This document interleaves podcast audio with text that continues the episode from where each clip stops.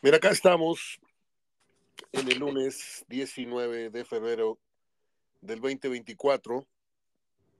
Yo soy Mario Ortega hablando fútbol y como siempre me hago acompañar por mi gran amigo y compañero de tantas andanzas en el periodismo Gerardo Gutiérrez, editorialista del Periódico El Norte y titular de la página Goles y Cifras en lo que era antes Twitter, ahora es la página X supuestamente, ¿no? Gerardo, ¿cómo estás? ¿Cómo nos fue el fin de semana? ¿Qué te pareció la jornada que estuvo, pues, enmarcada, creo yo, por la polémica arbitral, ¿no? No sé si coincidas, independientemente de lo que haya dicho Ramón Rizzo, creo que es una de las peores jornadas en lo que va del campeonato en, en, materia de arbitraje, ¿no? Hay mucha tela donde cortar. Eh, salvo tu mejor opinión, quisiera que ahondáramos en ese pasaje que te gusta tanto, el arbitraje para conocer tu, tu respetable opinión. Habremos de estar y no de acuerdo en algunos casos, pero porque tú sueles defender a, a capa y espada la honestidad y, y, la capacidad de los árbitros, pero creo que en esta sí se fueron de hocico dos o tres. ¿eh? ¿Cómo estás, Gerardo? Eh, ¿Qué tal, Mario? ¿Cómo estás? Mira, hay que aclarar esto. Este, la honestidad siempre se defiende, Mario. Sí, la capacidad Yo, es otra. Vuelvo a decir lo mismo. La gente que piense que hay deshonestidad, que se dedique a ver otra cosa o que se dedique a comentar otra cosa. ¿sí?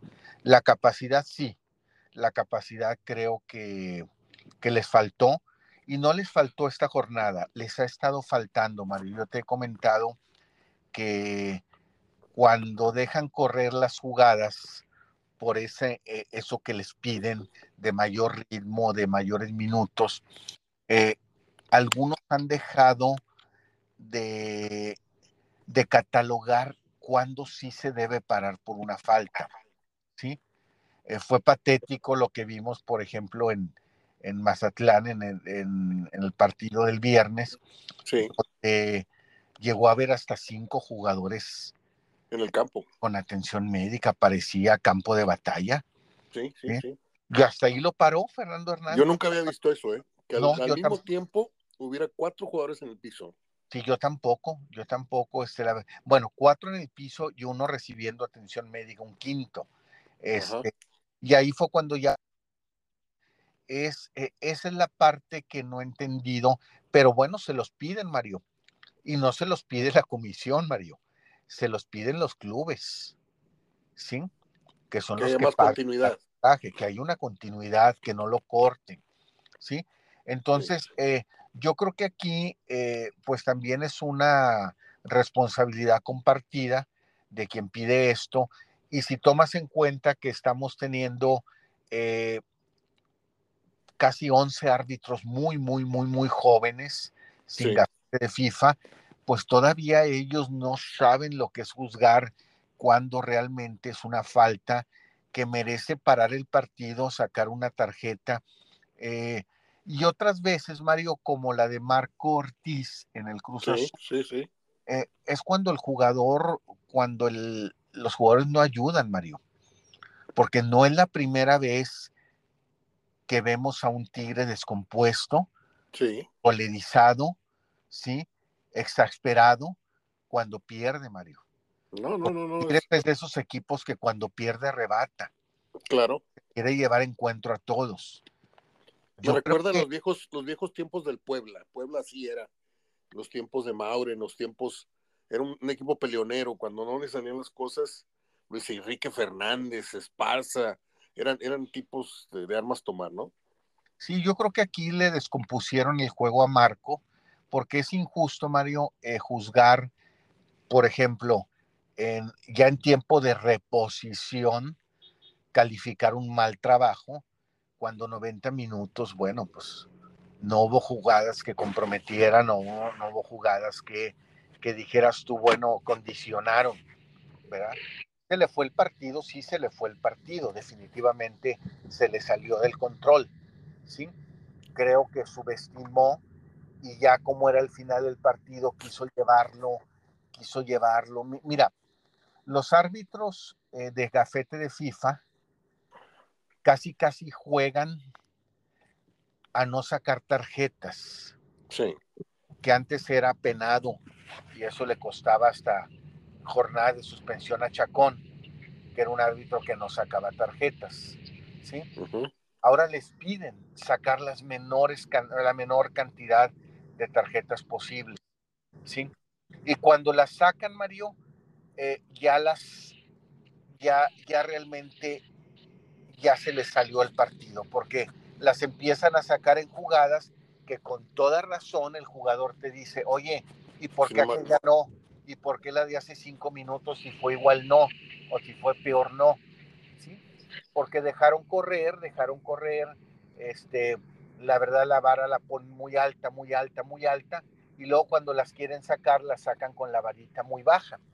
¿Sí? Sí. Luego el arbitraje de Santander, Que a mí me pareció correcto, Mario. Eh, me pareció todo lo que tomó de decisiones correctas. Es, muy raro, así como los soldaditos caídos el viernes. Es extraño, no recuerdo un partido donde haya tantas jugadas de las que llaman grises ellos contra un mismo equipo. ¿Sí? jugadas grises, una de un lado, otra de otra, que nosotros malamente después le llamamos con mente, con mente cochambrosa compensó, ¿verdad? Pero aquí jugadas difíciles, retadoras, grises, de esas que no sabes, de, tiene que ser revisión y que no dejar conforme a todos, que se te presenten tres para un mismo equipo en contra, la verdad es, es mucho. ¿sí? Eh, la primera jugada, que es una falta, si es que fue falta, eso está a juicio, es fuera del área. Es decir, ahí no hay cuestionamiento en cuanto al penal, marcado primero y retractado después. No hay ninguna. Si fue falta, fue entrando a la media luna del área. ¿verdad? Aquí la cuestión está, y esa va a quedar la duda, si debió haber sido expulsado o no, por ser el último hombre. Para ti no. No sé, Mario. La verdad no sé, te voy a decir por qué. Mira. Eh, que no, no, me dices si viste falta o no viste falta. bueno, esto es muy sencillo. Si ves falta es roja. Si tú la yo no vi, falta Yo no vi falta. Ah, Yo no vi falta. Pero si hay un contacto, Mario, del brazo de, de, la mano derecha del jugador Pereira con el hombro derecho de Berterame. Ajá. Lo que no se alcanza a ver, Mario, es si ese contacto o esa, ese tomarte, porque no fue estirada, ¿eh? fue tomarte, fue agarrarte. No, referencia. tomarte es suficiente para desestabilizar al jugador y que se caiga. Lo que desestabiliza más adelante es el contacto de las caderas. Sí, pero bueno, ahí están luchando y si te fijas, Mario, es el contacto de las caderas cuando no, ya... estoy de acuerdo, lo que estás diciendo estoy de acuerdo contigo. O sea, nada más quiero saber si para ti ya me queda muy claro que Para mí no, para mí no, pero para el que diga que sí, es válido, porque si hay, de que hay un contacto, hay un contacto. Sí. Sin, sin, embargo, lo que tú debes juzgar, Mario, como árbitro es si esa jugada o ese contacto, porque contactos hay en todos los lugares de la cancha, sí. fue suficiente para desestabilizar al jugador y que se cayera. Te va a sorprender lo que te voy a decir pero estoy totalmente de acuerdo contigo en todo. Estuvieron bien anulados los goles, el fuera de lugar, y para mí no todos los contactos son faltas. Y para mí, aunque es que era manifiesta de gol, sí, nada más que si te toco yo el hombro, eso no significa que te vayas de hocico. O sea, no vi empujón como la otra que sí dejaron pasar el empujón del, juego la América, que, que fue clarísimo. este, pero estoy de acuerdo contigo, ya cuando le creas una fama al árbitro, y en esta ciudad en la que este árbitro nos vino a robar el Atlante aquella vez de los este, ya cuando le creas esa, esa fama a los árbitros de que vienen de rateros, pues es muy fácil que, que y, qué triste cómo perdió la cabeza en la tribuna de Monterrey, ¿eh? Sí, muy, muy chafa, muy... Bastante, bastante, hay que decirlo, ¿eh? Caímos en los niveles que tanto criticamos en todo el estadio gritando culero, culero, no sé qué tantas cosas más. Y los, Mira, hubo tres, Mario. Hubo tres formas de, manifestar su indignación. La primera, le cantaron a Volpi eh, lo que le cantaron el jueves, su, propia canción. ¿sí? La segunda, eh, cada decisión de Santander fuera de lugar fue ese grito que tú dices de Ulero, que fue el mismo de como lo despidieron cuando se fue al final.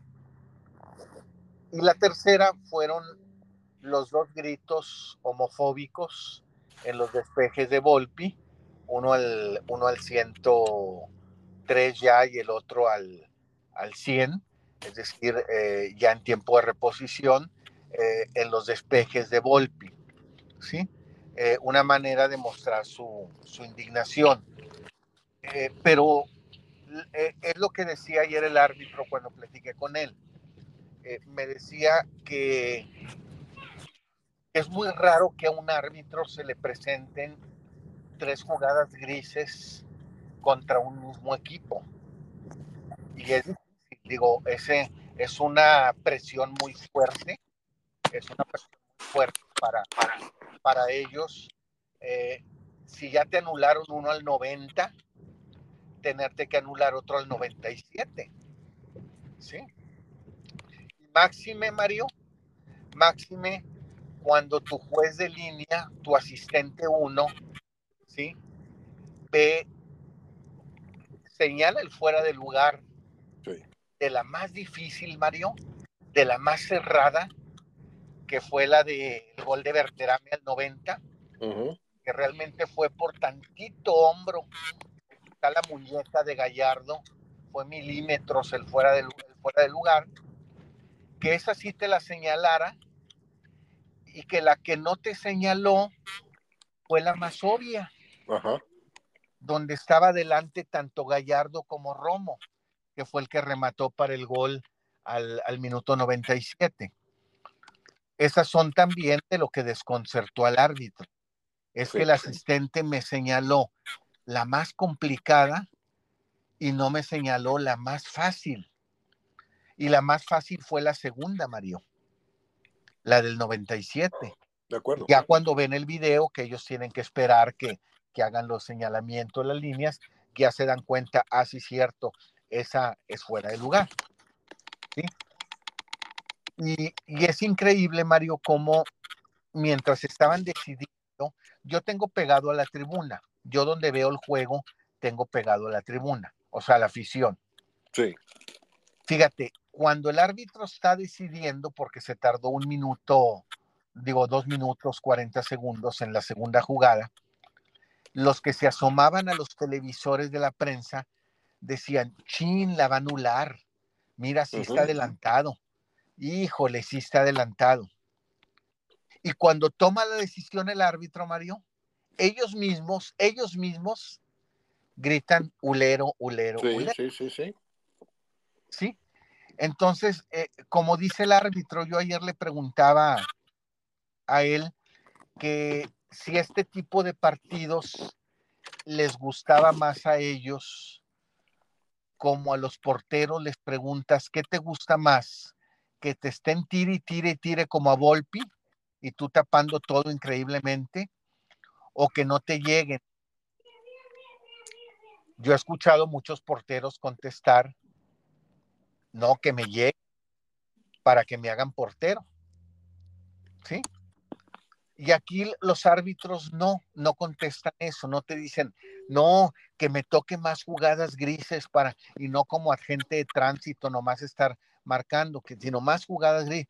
Dicen, no, que la verdad no, nos gusta que nos toque tantas jugadas grises, nos gusta que nos salga el trabajo bien, nos gusta que todo haya sido tranquilo o haya sido con intranquilidad y todo salga bien, que nosotros no influyamos, ¿sí? Y en este caso, eh, creo yo que no influye, pero, pero bueno, deja tú la parte de lo chafo o de lo o, de chafear como, como terminó el estadio. Todo el segundo tiempo, Mario, me voy a ir a todo el segundo tiempo. Qué increíble. Por eso yo me río cuando hacen un saque de banda y se lo entregan al rival y todo el mundo se para y aplaude el play. No, yo quiero ver el flip play y yo me voy a, bajar a aplaudir y a felicitar al jugador cuando realmente uno se pare y diga, no fue penal, no me tocó. Claro, claro. Otra vez que ya lo marcaste, lo aviento para afuera. o ya lo expulsaste, no me tocó. Y aquí lo que vi el segundo tiempo, Mario, fue para los que nos gusta el arbitraje y para los que nos gusta el fair play, fue muy indignante ver cómo ya los del Monterrey chocaban y nomás chocaban y lo primero es que voltear con el árbitro a pedir un penal o a pedir una falta. ¿Sí? Pero ayer el, ayer el árbitro Mario, porque me lo platicó, aplicó la de Pedro y el Lobo. Cuando al minuto 53 Berterame entra el área a rematar un centro con la cabeza y atrás lo marcaba Brian García. Ni siquiera, mira Mario, ni siquiera su pie del pie de Berterame estuvo, ¿qué te diré? A medio metro y se deja caer de boca Berterame. Y todo mundo pedía penal. Y el árbitro marcó saque de meta, porque el balón en el centro pasó, llegó pasado y Berterame no llegó a rematar y la gente pedía penal. Ahí dice que Santander empezó a aplicar la de Pedro y el Lobo. A partir de ahorita, todo contacto, pues a menos que me quede muy claro. Y si no me queda muy claro es que tú chocaste. Y vinieron los choques de jugadores rayados y chocaban dentro del área. Y te marcaba, apenas se te atravesaba un jugador como cortizo y te dejabas caer para que te marcara penal. Y eso mantuvo a la tribuna ejerciendo fuerte presión todo el tiempo sobre el arbitraje. Por eso hace ver que el arbitraje dejó insatisfecho, dejó incómodos, eh, porque realmente eh, en el segundo tiempo le pidieron no menos de seis jugadas, seis, siete jugadas cerca del área o dentro del área, le pidieron falta o penal. Y eran contactos que, que no eran contactos de, eran contactos de choques, Mario, eran contactos de me paré para estorbarte, no te metí la falta, me paré enfrente de ti para estorbarte y tú viniste y chocaste conmigo. Resumiendo, Gerardo, esta creo que ha sido una de las mejores pruebas de fuego para Santander de la final, aquella polémica contra Tigres a hoy, en la que se cayó dramáticamente su cartel para la opinión pública yo no me considero la opinión pública. Tú y yo tenemos un criterio un poquito más, eh, ¿cómo diré?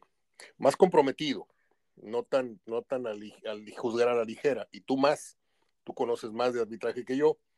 Pero tenía miedo de, de exponer este punto de vista porque va a decir la gente, ¿cómo? ¿Cómo no se equivocó Santander, Mario? Para mí no se equivocó. Para mí fue muy valeroso el que, como dices, le anules al Monterrey por segunda vez un gol, cuando ya sentía ahora sí la victoria en la mano, al minuto 97. Digo yo, hay que tenerlos bien puestos y con el argumento del video en la mano, no es porque yo creo, yo vi, no. Ahí está, ya si ustedes quieren caer en la mediocridad de gritarme lo que me gritan, sabiendo, porque hoy la gente en la televisión, este programa de análisis del mediodía, en donde por cierto el nieto de don Roberto, que me da mucha, mucha tristeza, porque no le aprendieron nada, si es que había algo que aprenderle al señor, viene diciendo que Santander es el árbitro más malo que hay en la historia del fútbol mexicano. Te voy a leer lo que puso. Santander, ni viendo la repetición cinco minutos, decide una jugada bien, increíble.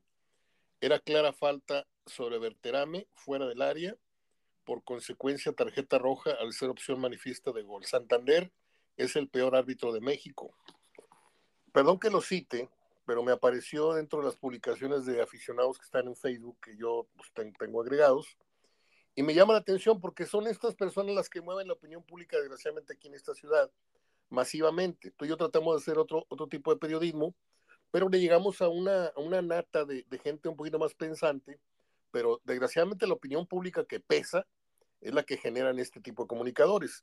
Yo no estoy a favor de esto, no estoy a favor de que Santander eh, sea un mal árbitro. Creo que tú, y yo, cualquiera puede tener un mal día. se ha equivocado, sí se ha equivocado, pero lo que hizo ayer me demostró que el tipo los tiene muy bien puestos, ¿eh? Muy bien puestos. Sí, la verdad, Mario, este, pero sin embargo, el arbitraje de él, el arbitraje de Marco, el arbitraje de Fernando, sobre todo estoy citando gente, gente con cafete de FIFA, gente importante, es lo que hace que, que se genere toda esta polémica y que realmente se juzgue eh, como una, yo la juzgaría no como una jornada del peor arbitraje, sino una jornada de mayor polémica en el arbitraje, con situaciones más polémicas, porque la verdad, eh, también acuérdate que para que sea un buen arbitraje, Mario, se necesita que los equipos colaboren, que los equipos eh, ayuden. ¿Y cómo ayudan? Jugando fútbol, haciendo lo suyo. Sí, cierto, hay momentos de reclamo y hay momentos de calentura, pero no al grado de lo que hizo Siboldi, no al grado de lo que hizo Tercero. ¿Sí? Porque no pierdes por eso, María. El que vio todo el partido ve realmente eh, lo que sucedió. ¿Sí? Te domina el Cruz Azul, te pasa por encima, Mario los, los vuelve, los desquicia, los vuelve locos y mira cómo termina. Sí, nada más que ahí no estoy de acuerdo contigo en algo. O sea, para que haya un arbitraje, los jugadores tienen que ayudar. Hablas en, tema disciplinario, pero en tema de jugadas, está el empujón por la espalda que le da el jugador del América al rival, y esa es, es, un, es una, una, jugada de fútbol en la que no tiene por qué ayudar o no ayudar al jugador. Ahí el jugador está empujando y a ti se te está pasando marcar ese penal clarísimo en contra del América, clarísimo. Sí, sí, sí, sí, no, no. Son dos cosas diferentes. Que te agraven el problema de un partido por cosas disciplinarias, eh, no le estás ayudando al arbitraje a llevar eh, eh, a buen puerto el, juego. Pero en otras circunstancias, en las que hay balones divididos, hay fuera de lugares claros que no marcas, o, goles claros que pitaste, lo anulaste y luego el bar te ahí el árbitro ya entra en controversia. Ya no es que te ayudó o no te ayudó el, jugador a un buen partido creo que hay dos, dos juicios ahí muy diferentes, pero... Y también, Mario, también, Mario, lo que, lo que hace que no hagamos clic la gente, el periodista, con, con, lo que es el arbitraje es en lo siguiente. Nosotros fuera del arbitraje, en la vida diaria, decimos, eh, eh, pues tenemos duda de algo, pues, uh, pues decimos, decidimos si, si hacemos o no. Ante la duda le pensamos un poquito, pero le pensamos porque tenemos tiempo. No sé si uno tenga para pensar algo dos días, un día, una hora. En, el arbitraje se aplica muy bien en cuestión de segundos eso de ante la duda abstente. ¿Sí? Ante la duda abstente. ¿Sí? Yo tengo dudas si mañana eh, tomar carretera o no a ir a tal lugar.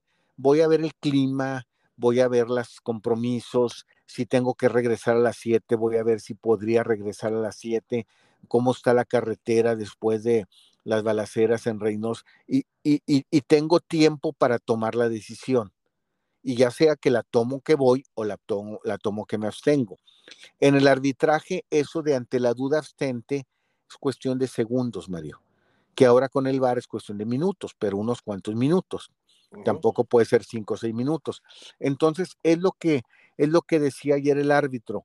A mí me sigue quedando la duda, dice el árbitro. Yo me voy, yo hoy me voy a León con la duda de que si ese contacto en el hombro fue, fue, fue se desestabilizó o no. Pero para mí lo que yo vi en el bar, lo que yo vi en la jugada, no son elementos suficientes para determinar si ese contacto en el hombro fuera del área desestabilizó o no. Entonces, como tuvo duda, tiene que abstenerse y no puede decir, bueno, hay duda, pero como todos gritaron y lo que manda es el grito, el público paga, tomó esa decisión. No, ante la duda de algo, no fue tienes que abstenerte. Así es, tienes que abstenerte, así es el arbitraje. Pero aquí lo hemos hecho, Mario, como la persona que citaste y sus gente hacia arriba de él y todo, que, que, así, esa fue la cultura que se creó aquí, María. Claro, claro. ¿Sí? La cultura que se creó aquí fue del ratero, del que viene a robarnos, del que viene a quitarnos cosas, de, bueno, Mario. Y por eso eh, tú ahorita decías, yo llego a un público pensante, pero poquito, y los otros mueven las masas, sí, Mario, pero también a riesgos. esas masas que mueven, no quisieras que te estuvieran hablando al teléfono para mentarte la madre. Como sucedió hace unos días. Claro, lo hacen, Mario, porque pues es el, lo que siembras cosechas, Mario. Sí. Y, y, ese público, pues es el que han sembrado. Sí. Ese público es el no pensante. Ante algo que tú digas después que no me gusta, entonces después no te hagas de piel delgadita, eh, van a tener el único argumento de hablarte y mentarte la madre. Claro. No de, no de debatir contigo, no de platicar contigo como estamos platicando o, que, o como puede platicar otra persona. Claro. Es difícil para el arbitraje, Mario. Ayer, este, la verdad, al árbitro le quedan ganas de no, no cenar. Este, como su vuelo sale a las seis, ya no duerme. Yo estuve platicando con él ayer hasta las 3.15 de la mañana no me digas. Este, sí, pues ya estaba esperando su taxi para irse al, aeropuerto, se fue a las 4.15. ¿Él dónde vive? él vive en León, en Irapuato. ¿Él es de León? Él es de Irapuato. De Santander. sí, pero que por cierto también traían la presión porque ayer fueron a comer al hotel donde, ahí donde hubo la balacera, ¿sí? Este, no más que, más que alcanzaron a salir del hotel 40 minutos antes de que esto sucediera. A ver, entérame, yo no estoy enterado. ¿Cuál balacera? En el hotel de San Pedro, el que está enfrente de Fashion Drive. No me digas que hubo una balacera. Bueno, mataron una persona dentro del restaurante. Ah, caray. adentro, sí, adentro del restaurante del hotel mataron una persona y dieron a una señora de 70 años que le tocó allí, estaba en otra mesa, y dieron a otro señor de 48 años. ¿Estás hablando del hotel donde se concentran los, los, equipos que llegan? No, no, es el hotel que está al lado del Quinta. El, ah, uno alto. El, Safi. Ándale, en el Safi, sí. Sí, en, el área de restaurante, donde el domingo ponen buffet, por eso los árbitros fueron ahí a almorzar. Este, eh, hay mucha gente, estaba muy concurrido, y de repente a las tres y media de la tarde llegaron a matar a una persona y a una mesa.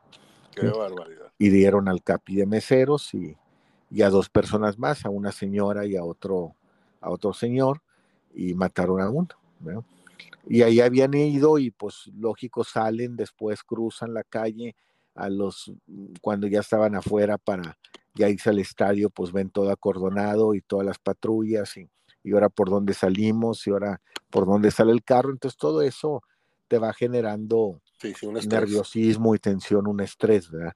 Con el que ya llegas al estadio. Pero, pero bueno, para otros es muy fácil decir, esos son unos rateros, estos son unos malditos, estos son unos desgraciados, y, y bueno, pues, así se quieren quedar. Yo lo aprendí, Mario, lo aprendí esto de, de una vez que escuché eh, bueno, no me lo platicó esa persona, me lo platicó el, la gente de los árbitros. Eh, cuando el que es coordinador del bar invitó a todos los periodistas a que fueran a un auditorio a, ver cómo se manejaba el bar, cómo trabajaba. Y fueron tres. Y fueron tres. Me acuerdo. Fueron tres. Me habías contado. Y uno dijo como que pues no, digo, mejor, mejor así, porque después no hay polémica. Sí. Después que comentas, ¿sí? Y es de los que narran partidos, Mario. Ok. Sí. Te narran de repente el América y te narran el Pachuca y te narran e, ese tipo de partidos. Sí. Entonces dices tú, bueno, pues, ¿qué le dejas a, a, a otros muchachitos que, que que no destacan a nivel, sí, con menos criterio, que no destacan a nivel nacional y que no están en el medio más de más afluencia, este, donde eh, hacen este tipo de comentarios, ¿verdad? A mí como, como te digo, sí me pareció una, sí. Con los años, Gerardo, este, de ti y de otras personas he ido aprendiendo la mesura. Eh, y tú me has educado, arbitralmente hablando, a ser más considerado y a ser más empático con el factor humano de los árbitros, porque yo no te puedo negar que el gen este en el que vivimos contaminados a lo mejor yo por ser más gente de radio, por estar más pendiente, sí llegué yo a contaminarme un poco de, a lo mejor sí nos quieren, con eso que nos tienen envidia, el centralismo, a lo mejor sí venían con ganas de jodernos a veces, o a lo mejor Maure sí compró este árbitro, o a lo mejor. Entonces, de pronto, a lo mejor estuvimos contaminados de eso, pero ya con 60 años y con 40 en esto, eh, entiendes perfectamente la explicación que das y entiendes perfectamente las posturas de los árbitros. Eh, tú alguna vez me contaste que ellos salían instruidos a no marcar más de determinadas faltas porque las televisoras estaban reclamando el tijereteo de los juegos que les bajaba el rating. Con esa presión salían y me dijiste perfectamente que llegó un árbitro y al medio tiempo contabilizó y dijo, ya nada más puedo marcar seis faltas el segundo tiempo si no me van a suspender. Algo así me contaste, ¿no? Sí, sí, sí, eso fue un tiempo y ahora son los tiempos en donde no pares tanto el juego, no lo pares tanto. Entonces por eso Fernando se asusta y, empieza a dejar caer soldaditos, malamente, malamente. Y, eso la gente no lo sabe. Esto que acabamos de comentar y que acabo de replicar, me lo contaste hace seis años, no sé si en la peña que tuvimos en vivo, o, en otro programa de televisión, en radio que estuviste conmigo, pero este dato, para que vean ustedes lo valioso que es tener a Gerardo aquí conmigo, y perdón por el, el cebollazo, Gerardo, pero te lo mereces, este dato no lo he escuchado yo en ninguna mesa de opinión nacional. O sea, es gente que no está en la jugada, no está informada como tú lo estás y a su vez tú difundes esta información y gracias por ello en este espacio. Ninguna mesa, ni José Ramón, ni Orbañanos, ni, ni José Francisco Javier González, ni Alarcón en imagen, nadie que, que, encabezara en ese momento las mesas de opinión tenía un dato tan relevante como es que los árbitros están pitando con esta presión por esto y esto y esto, ¿sí? Entonces eso te crea una imagen totalmente deformada o deforme del criterio con el cual están actuando. Ellos tienen a veces eh, eh, la soga en el cuello, eh, se están ganando semana a semana el, pan, porque no, no, no, no, trabajan por contrato, trabajan por partido arbitrado, ¿no? Sí, sí, sí. Y, también si no los programas, pues este, es lana que deja de entrar para la, la, renta, para los estudios, para el, seguro médico, para... Entonces yo creo que sí viven con una presión de que ya la regué, ya me va a costar dos, tres juegos, o, no me van a volver a programar, etcétera, ¿no? Sí, no, y también, Mario, este, también tienen familia, Mario, tienen hijos. por eso, por eso. Y son jóvenes, entonces tienen hijos chicos que van a primarias, que van a kinder, este, como los jugadores que dicen, ah, me critican, me están criticando y eso está afectando a mi familia y a mis hijos. Les dicen, bueno, a los árbitros que tú tratas de engañar como jugador, eh, Mario, también. Tú como jugador que tratas de engañar, como ayer, todo el segundo tiempo se lo pasó tratando de engañar el Monterrey, ¿sí? Eh, pues a los árbitros también tienen familia y también tienes que ver eso. Fíjate, no sé si estás de acuerdo conmigo. Cuando los chiquillos empiezan a jugar fútbol, que los empiezan a agarrar las escuelas y los, los, equipos profesionales que los llevan de los 12 a los 14, a los 14, eh, crecen futbolísticamente con un respeto hacia el árbitro. ¿Estás de acuerdo? Sí, sí. O sea, tú vas a, a una autoridad, a una autoridad. Si tú vas a ver los juegos, este, cuando íbamos al cerrito a ver los preliminares, así, los chiquillos y todo esto, y veías un respeto irrestricto hacia el árbitro. No había manera que les manotearas, de que les reclamaras. Sí, señor, se volteaban y se iban.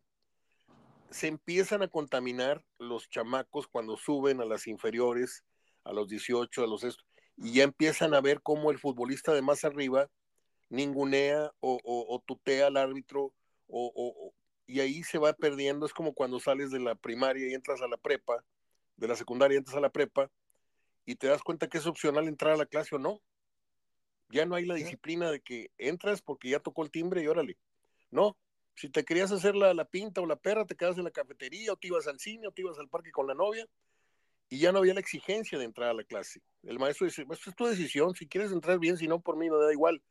Lo mismo está pasando con, con, con el tema de la disciplina. Se desvirtúan los valores con los que vienen creciendo los chamacos y al llegar a cierta edad, pues ya quieren imitar las poses de los futbolistas ya hechos en donde empiezan a faltarle respeto y sobre todo el vicio más grande que tiene el futbolista latinoamericano y en especial mexicano es la constante intención de engañar. Y con, no solamente están engañando al árbitro, están engañando a su propia afición, porque la están convirtiendo en esto que vimos, en una afición mediocre, en donde quieres que te piten algo que sabes que no es válido. Ese es lo, lo más grave que yo vi anoche, Gerardo. Y sobre todo el entorno, Mario, de que también agregarle que estamos en un país donde todo lo que sea ser un juez o impartir justicia es corrupto. ¿Sí? Aquí así lo vemos en el país. Así es. Tenemos Un, un, sistema de justicia para el perro. Sí, ¿sí? Claro. Y entonces decimos, pues ellos también son árbitros, imparten justicia, pues también son corruptos y se dejan sobornar. ¿Sí? Por eso decía bien Jacobo Zabludowski, decía que todos los, los jueces y árbitros deberían tener dos mamás, una para venerar la casa y otra para que se las mienten. ¿verdad? Eso decía Jacobo. Entonces, este, y sí, digo, nunca van a, a, dejar contentos a uno. ¿verdad? Este, a mí me parece, digo, que, que sí es una, una jornada de las más polémicas, sobre todo porque todo lo que tú dices, ese penal del América ocurre en un partido mediático como Pachuca América, o sea, sí. interesante. Sí. Ese, ese despapalle que se hizo al final en Cruz Azul Tigres, eh, es un Cruz Azul Tigres por el Oye, primer lugar. Hemos, no hemos hablado, perdón Gerardo, eh, ya nos metimos mucho en el arbitraje, pero no hemos tocado el accionar de Monterrey y la derrota de Tigres. Lo de Siboldi es lamentable, ¿eh? Sí, y lamentable, Mario, también cuando ya vas viendo esa, eh, mira, la impotencia de los, de los técnicos, sí, a veces uno cree que se ve en los cambios y no, sí. a veces se ven las declaraciones que haces. Sí, y ya para que... Entonces Iboldi dice, estamos cansados. Estamos jugando dos torneos.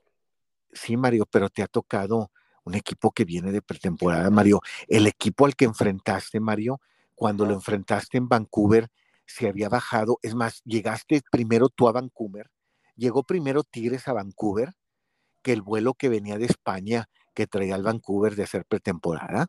Sí, sí, sí, sí, sí, O sea, se bajaron del avión, Mario. Y no es argumento tocar el decir balón. que estás jugando dos torneos si tienes dos equipos prácticamente titulares. Sí, y, y, esa es otra. Esa es otra, es decir, la, la, los jugadores que tienes y tienes y te traen a Bruneta y, te y parece que sobran los jugadores y, y, y, sabes que eso déjaselo lo de los torneos, Mario, para el Atlas, déjaselo a León, sí, ¿sí? Sí, déjaselo al mismo Toluca, al mismo Toluca, pero no, no al Monterrey, no al América, no a los Tigres, ¿sí? Déjaselo al Guadalajara también, ¿sí? Yo Ahora, hubiera querido a Gago escuchar decir eso. Sabes que nos empataron al final, pues veníamos cansados, pues jugó con claro, los mismos, pero claro. no, no, no a, no a Ciboldi. ¿Sí? Ahora, esto que voy a decir va a ser redundante para muchos, pero creo que ya se está empezando a notar este, la brecha que abrió Guiñac con, con, con Ciboldi. Le marcó su raya y Siboldi no se atrevió a sacar a Guiñac, yo vi a Tigres jugar muchos lapsos del partido con 10 jugadores, ¿eh? porque estaba claro que el segundo tiempo tenías que retirar a, a, Guiñac, que sí te puede hacer un gol en cualquier momento, pero también te puedes aparecer en muchos momentos del partido, no te ayuda en marca, no presiona la salida del rival, ¿sí? Y Nico Ibáñez te da otra, otra dinámica, te da otra dimensión en la delantera. Te puede entender a ciegas con, con, con, con Bruneta. Son jugadores jóvenes con, con ideas más, más, más frescas. Y no se atreve a, sacar a Guiñac. Y Guiñac no gravitó en lo absoluto en el partido, a mi forma de ver. No estoy con esto justificando la derrota de Tigres. Cruz Azul fue más que, que el 1-0 que dice el marcador. Creo que le pasó en tres cuartas partes del partido le tuvo la bota en el cuello a los Tigres que se vieron pues rebasados por un fútbol más actual, más dinámico, que puede, y lo ha mostrado Tigres en ciertos pasajes del campeonato, pero cuando Guiñac anda bien o cuando Guiñac no está en la cancha, ¿sí? O sea, Tigres juega a otro ritmo, pero cuando Guiñac está, impone su ritmo y impone sus condiciones. No sé si estás de acuerdo. Mira, yo creo que el error de Siboldi no fue no haber sacado a Guiñac. A ver. fue haberlo metido de titular. Ah, bueno, bueno estamos yo creo que debió, yo creo que debió haber empezado con Ibáñez. Tan así, Mario, que esa presión alta que te ejerció Cruz Azul, eh, tardaste mucho en controlarla. Tigres, si te has fijado, ve todos los partidos que ha jugado, tardaba, tardaba, tardaba 8 o 10 minutos para controlar y equilibrar el partido. Si tú quieres, no para dominarlo, pero sí, para controlarlo. aquí, tardó, aquí, tardó, 32 minutos, Mario. Así es, así Hasta el minuto 32 empezó Tigres ya a salir, a tener salida. Vino ese cabezazo de Ociel muy débil, que fue el primer balón que metían como centro al área, ¿sí? Pero Cruz Azul, cuando tú le metiste el primer balón al área, él ya te había metido 12 balones, ¿sí?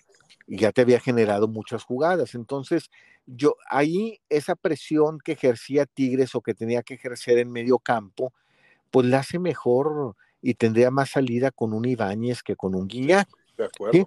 Ahora sí, ya mantuviste el cero hasta el minuto 80. Si quieres, mete Guiñaca que preocupe un poquito, ya los jugadores están un poquito más cansados y a lo mejor te hace una jugada, una genialidad de esas que resuelve un tiro libre. Pero yo creo que ya los partidos, Mario, están para empezarlos con Ibáñez. De acuerdo. Porque aquí, si te fijas, la lectura que le mandó al mismo equipo Siboldi, si, si a mí Siboldi me dice como jugador, quisimos ganar el partido, no te la compro como jugador tuyo. No. Sí, porque antes de meter a Ibáñez preferiste meter a Diego Reyes y a Tercero. De. Metiste dos defensas. ¿Qué quisiste? ¿Qué, me, ¿Qué mensaje me mandaste al minuto 74 con esos cambios? ya cerrar el partido, ya, ya te dabas por satisfecho con el 0-0. ¿sí? Y esperar y seguir manteniendo a Iñak para una genialidad. Ahora sí, manteniéndolo, pero no teniéndolo desde el minuto uno. Para mí, Siboldi tocó su techo ayer. tocó su techo como técnico. Es decir, ya vimos lo bien que puede jugar Tigres con Siboldi en, brillante y lo mal que puede jugar Tigres con Siboldi llegando a sus limitantes como, como estratega. También hemos visto semana a semana cómo Guiñac cada vez menos coopera en el transcurso del partido y hemos visto cada vez cómo sigue conservando, si se le presenta algo, un tiro libre, un balón que case, una cosa así, pero ya sus facultades, eh, le guste o no le guste a la gente el, hecho, es que sus facultades van mermando considerablemente conforme avanzan. Sí, me puede meter dos, tres goles la semana que entra, me pueden decir, ahí está, güey, te cayó el hocico. No, no, una, una, una golondrina no hace verano. Yo hablo de que lo de Guiñac es muy evidente y se están dejando de utilizar al mejor Nico Ibáñez porque venía a ser campeón de goleo, venía de, ganar, y lo conviertes en un jugador que a veces, a veces usas cuando debería ser una constante y estarlo rotando, darle 60 a Guiñac, 30 a Nico, darle 60 a Nico, 30 a Guiñac, pero ya no es posible ver partidos como el de, el de Cruz Azul, en donde sientes que el equipo rival trae una dinámica y acá pues este, desde, el, desde la punta de lanza del equipo, estás viendo que traes un jugador con otro ritmo, con otro nivel, con otro fondo físico, y lo respetas pues porque se llama Guiñac y porque es la gloria inmortal del equipo. Está bien, está bien, está perfecto, háganle una estatua, ya la van a hacer, la van a develar, está perfecto. Pero también creo que Guiñac le está haciendo un poco de, de daño el no saberse reconocer a sí mismo y decir, ¿sabes qué? Hablarlo con Ciboldi y decir, ¿sabes qué? Yo hasta el minuto 60 te puedo ayudar. Que salga de él. Porque si se queda 30 minutos más, ya estás hablando de una deshonestidad del jugador. Ahora, esto viene, debe de venir desde el propio técnico. Y por eso yo te lo advertí. ¿Crees que haya una, una, una, una ruptura? Y ya se está viendo. Se está viendo que o, o, o y, y Siboldi ya tuvieron una discusión o ya tuvieron algo que no se atrevió Siboldi a sacarlo cuando era clarísimo que tenía que haberlo sacado. Y voy más contigo debió haber iniciado con Nico Ibáñez. En eso tienes toda la razón. Mira, no, no veo que haya una ruptura. Lo que sí veo es que ante un equipo encartado, sí, eh, no ha sabido si Boldi como que está recurriendo a los mismos. Yo creo que está cayendo mucho en el, más que en los cambios si son necesarios o no, si tenerlos todos contentos o cómo tenerlos todos contentos. Porque mira, Gorriarán así en el Santos, así en el, Santos, lo que después llegó a ser Bruneta. Sí. No más que ahora, por tenerlos a los dos, Gorriarán se pierde mucho como extremo. ¿Sí? Y Bruneta, si te fijas, ya ahorita está destacando mucho por el centro del campo. Pero manteniendo a otro jugador de ahí por el extremo, ahí estás perdiendo un elemento. Estás empezando con Guiñac, pero estás perdiendo un elemento, estás con otro menos, porque el que debiera estar es Ibáñez. ¿Sí? Y luego cuando quieres meter a Quiñones, pues sacrificas al que puede estar mejor en ese momento, que es Laines. ¿Sí? Entonces yo creo que, que aquí Siboldi, si te fijas, ve, ve los cambios que ha hecho en los partidos, son los mismos. Entra Vigón, entra Marcelo, entra Córdoba, si empieza Córdoba, entra Quiñones, si empezó Quiñones, entra Córdoba. Y son los mismos cambios. Yo te voy a decir algo. Creo que esta derrota, digo, falta todavía dos tercios de torneo, estamos claros. Tampoco voy a poner en la final a Cruz Azul, pero creo que con lo que mostró Cruz Azul, debe de poner a pensar a los tres de arriba, América, Tigres y Monterrey, los debe de poner a pensar. Porque si Cruz Azul toca su techo en finales, no creo que con la experiencia, el callo que tiene Tigres le alcance. ¿eh? Pues fue demasiada la dinámica de Cruz Azul para un equipo como Tigres, que a lo mejor puede resolver esa serie, llegado el caso, la puede resolver en casa, ¿no? Porque tienes el partido que cierra, pero cuidado con la ida, ¿eh? Porque en la ida Cruz Azul no te metió tres de milagro en la ida. Y quién sabe si de regreso, cerrando Tigres en casa, se pueda levantar un marcador pesado. Pero lo que sí te digo es que Cruz Azul ya se apuntó como el cuarto equipo, junto con Chivas, tal vez el quinto. No le veo a Toluca este, todavía el grado, el grado, pero sí le vino, ahorita vamos a platicar de ello. Eh, no le veo todavía el grado como para preocupar en demasía en las finales, pero Cruz Azul me gusta, ¿eh? me gusta bastante. Y no lo digo por el partido necesariamente de este fin de semana, sino por el cúmulo de actuaciones tan parejas que ha tenido en las primeras seis ahora siete semanas, Gerardo. Sí, se ve un equipo que ya domina un estilo, Mario, el de su técnico, que ya se ve que ya lo domina, que ya se ve que sobre todo ya, lo, ya se lo compró ese estilo, ya se convencieron los jugadores. Y ahorita, pues esos tres equipos que hemos hablado siempre desde que inició el torneo, América, Monterrey y, Tigres, eh, este fin de semana, Mario, llegamos ya a, más de medio torneo o a medio torneo, porque a algunos les va a faltar jugar la media semana siguiente para completar la fecha 9. Esta semana pues se juegan cinco partidos, pero ya algunos llegan este fin de semana a medio torneo y esos tres equipos que te nombro, ninguno está de líder ahorita. Ahorita la amenaza de esos tres equipos, como hablábamos de el dilema, cuál, cuál serían los tres equipos, decíamos al principio que podían ser la amenaza, pues ahorita lo está haciendo Cruz Azul, no hay que dejar de atrás a Pumas, segundo lugar general, Pachuca y Chivas, ¿sí? Pero creo que en mayor medida Cruz Azul, luego creo que en siguiente Pumas, ¿sí? Y luego Pachuca y al final Chivas. Pero son los cuatro equipos que, que le van a pelear, además de la calificación directa, los primeros tres lugares a estos tres equipos, América, Tigres y Monterrey, que ahorita no están en esos lugares. Te pregunto, te pregunto, ¿ves terminando? Digo, yo sé que estamos claros en que Tigres, Monterrey tienen que andar en el lugar 2-3, 2-3, 3-2, no sé. Pero sería para mí sorpresa que Monterrey se fuera al cuarto o Tigres al cuarto. ¿Ves tú a Tigres o a Monterrey terminando en primer lugar o ya ves muy claro que está en veremos el, primer lugar general al final del torneo? Mira, voy a agregar un, un equipo más veo a Tigres o a Monterrey o al América terminando en primer lugar, ¿sí? Pero no veo a estos tres haciendo el 1-2-3. Yo creo que uno de los tres primeros lugares ahí va a terminar un Cruz Azul, un Pumas, un Pachuca, va a llegar. Es decir, yo creo que estos tres equipos que te nombré, en lugar de acomodarse 1, 2, 3, se van a acomodar entre el 1 y el 5. ¿sí? 1, 3, 5, sí. Sí. 1-3-5 o 1-4-5 o, o 1 o 1-3-4, pero yo creo que entre los primeros tres lugares va a haber o un Cruz Azul o un Pumas o, o el Pachuca que, que ese partido contra el América pues les enseña que, que ya está madurando ese equipo que se quedó casi a nada de arañar calificación el torneo pasado, aun cuando era muy joven. ¿verdad? Gerardo, hubo muy buenos partidos. El final del Atlético, eh, que fue San Luis Tijuana, estuvo muy bueno para sorpresa de todos. El Pachuca América, buenísimo. El Cruz Azul Tigres, buenísimo. El Pumas, bueno, pues una actuación redonda, 3-0. El Mazatlán Chivas, ¿cómo terminó? El Mazatlán Chivas, ¿cómo no? Sí. Cardíaco, ¿cómo se le fue el partido de las manos al Guadalajara? Y yo quiero que ahora sí le entremos al toro, porque la gente va a decir, oye, mucha crítica para Tigres y Monterrey, ¿qué?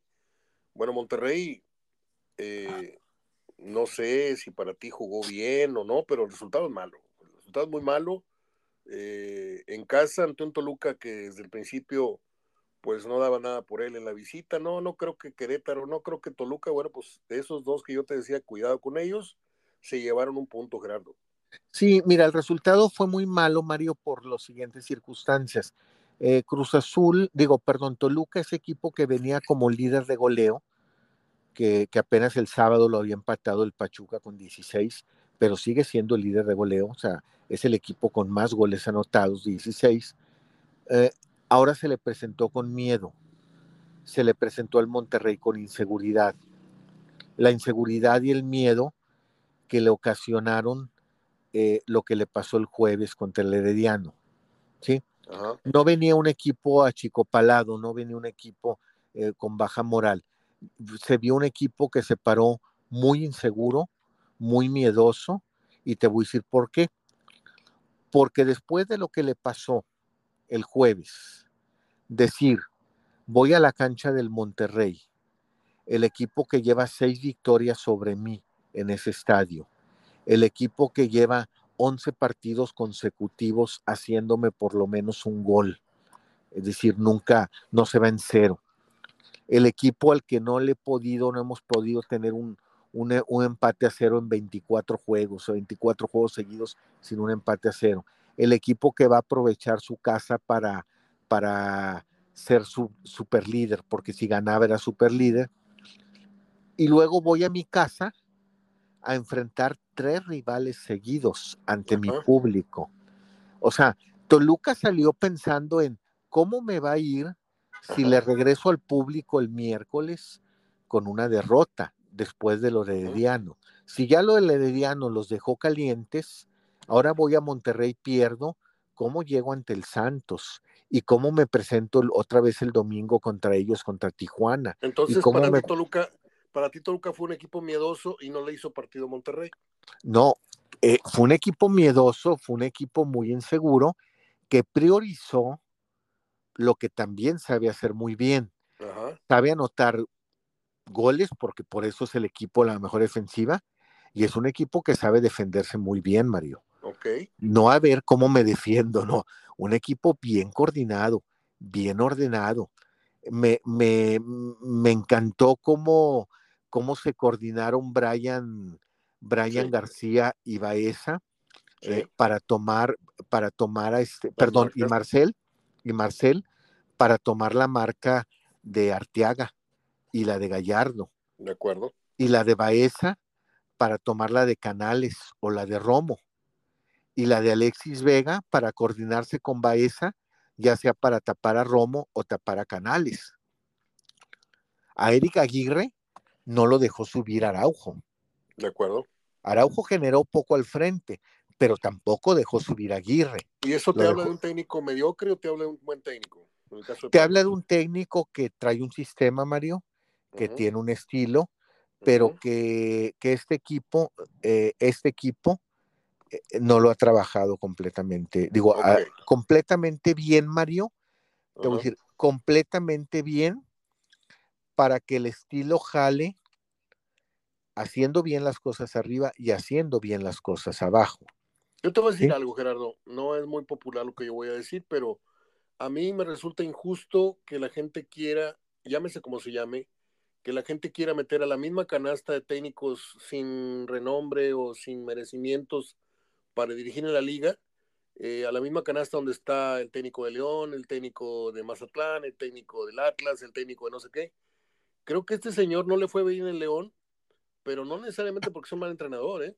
Yo no, le veo Cosas yo le veo cosas muy interesantes a, a Paiva. Este, me gustó su rueda de prensa al final del partido con Monterrey. Fue otra vez muy honesto y reconoció que se equivocó porque estaba pensando mal, bla, bla, bla, en lo, más adelante. Este, y dijo las cosas muy claras. Y a mí un técnico, pues no me gana por los aspavientos ni me gana por lo que diga en una rueda de prensa, me gana por cómo juegan sus equipos.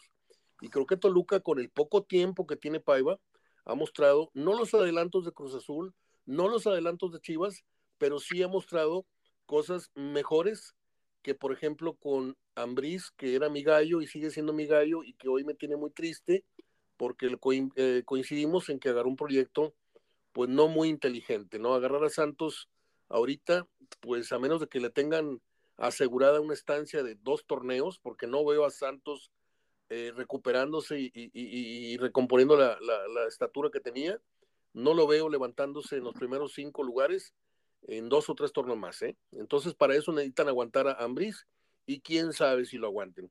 Entonces, yo creo que Paiva, a mí me gustó el Toluca, eh, no como para este, aplaudirle, pero sí un equipo que viene y le arrebata un punto, no de la manera que se lo arregó Querétaro, ni otros que han venido a defender, sino jugando fútbol inteligentemente, defendiéndose inteligente, como bien lo dijiste. Me parece que estudió muy bien al Monterrey y si Monterrey no ganó fue por milímetros, cuestiones de jugadas que se hicieron en offside, bien pitadas por Santander, con todo en contra Santander, con toda la opinión pública en contra, con las mentadas de madre en contra, con la televisión y la radio en contra, pero por de esas veces raras le reconozco y le doy la razón al árbitro y te la doy la razón a ti, que casi siempre te la doy, pero el tema arbitral a veces tenemos asegúnes, pero en esta ocasión mis respetos para Santander y por el, argumento que diste de, del árbitro, ¿no? Sí, mira, el, y lo del Toluca, volviendo al Toluca, eh, ayer hizo muy buen juego a la, mira, es como Cruz Azul, hizo muy buen juego a la ofensiva y a la defensiva. Toluca ayer hizo un extraordinario partido a la defensiva, sí. pero no a la ofensiva. Es decir, ayer no le alcanzó más que para hacer lo que sabes hacer muy bien atrás. No le alcanzó para hacer lo que sabes muy bien atrás y para lo que has hecho muy bien adelante. ¿sí? Fue un partido pues como un acordeón. Ahorita, pero ahorita no lo extendiste, lo mantuviste todo, todo doblado. Pues, pero yo le doy la razón, porque pues vienes de un golpazo tan fuerte. Bueno, entonces me, bueno, entonces eh, me compra la idea, te estoy diciendo que Cruz que Toluca viene un equipo que se paró con miedo y muy pues inseguro. lo que está diciendo, lo que está diciendo es lógico. Es una novedad. Vienes de ser sacudido en tu casa por un equipo de tercera categoría y pues no vas a ir a, que te golee Monterrey. Entonces armó un equipo para pensarlo bien en la cancha del, Rayados, vamos a pensar correctamente y si se puede, ofendemos los momentos que se pueda atacar. Pero hizo ver mal a Monterrey, en cierto momento lo hizo ver inoperante, lo hizo ver precipitado, las que le generaron de gol, pues el árbitro se las anuló bien y regresan ilesos y ahora sí a aprovechar sus tres jornadas de local. Yo creo que hizo bien Pavia. Y, y, el, Tan Ortiz eh, tartamudeó varias veces en la rueda de prensa, denotando que estaba molesto por el resultado. No, y, y, ojalá también que esas dos atajadas del minuto 62 ya le, le puedan dar de, indulgencia a Volpi por parte de los aficionados. Ah, claro, claro. Creo, creo que fueron extraordinarias esa manera como reacciona. Primero el tiro. Me recordó, a, me recordó a Larios, hay una atajada de Larios corriendo hacia su arco y la saca para atrás. Esa, esa segunda reacción de, de Volpi es, es para, para la corpulencia que maneja, se me hizo muy buena su reacción de regresar tan rápido. E, esas son reacciones, Mario, porque hemos visto jugadas donde tapas hasta tres. Yo me acuerdo una del Conejo Pérez, sí. en un partido que le tiraron cuatro veces y cuatro las tapó. Mira el gran conejo. Una de Acevedo, no, no, le pegaron, Mario, no las tapó. ¿sí?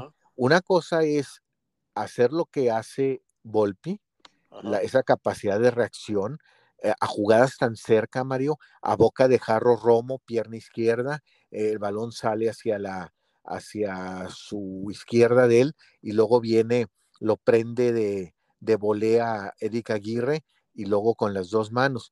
Una cosa es eso y otra cosa es tapar cuatro en la misma jugada, pero esa, esa las hace Mario hasta Gordolfo Gelatino en la película, ¿sí?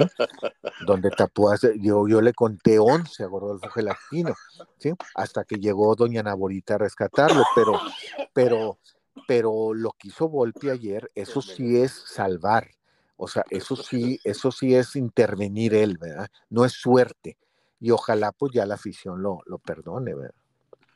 Ok, Gerardo, me ni haces. Este, también que estaba mi garganta, ya me la destemplaste. Oye, ¿qué tenemos esta semana? Tenemos fútbol a media semana, ¿no? Sí, mira, tenemos eh, cinco partidos. Mañana empieza la jornada con, con Puebla Pachuca.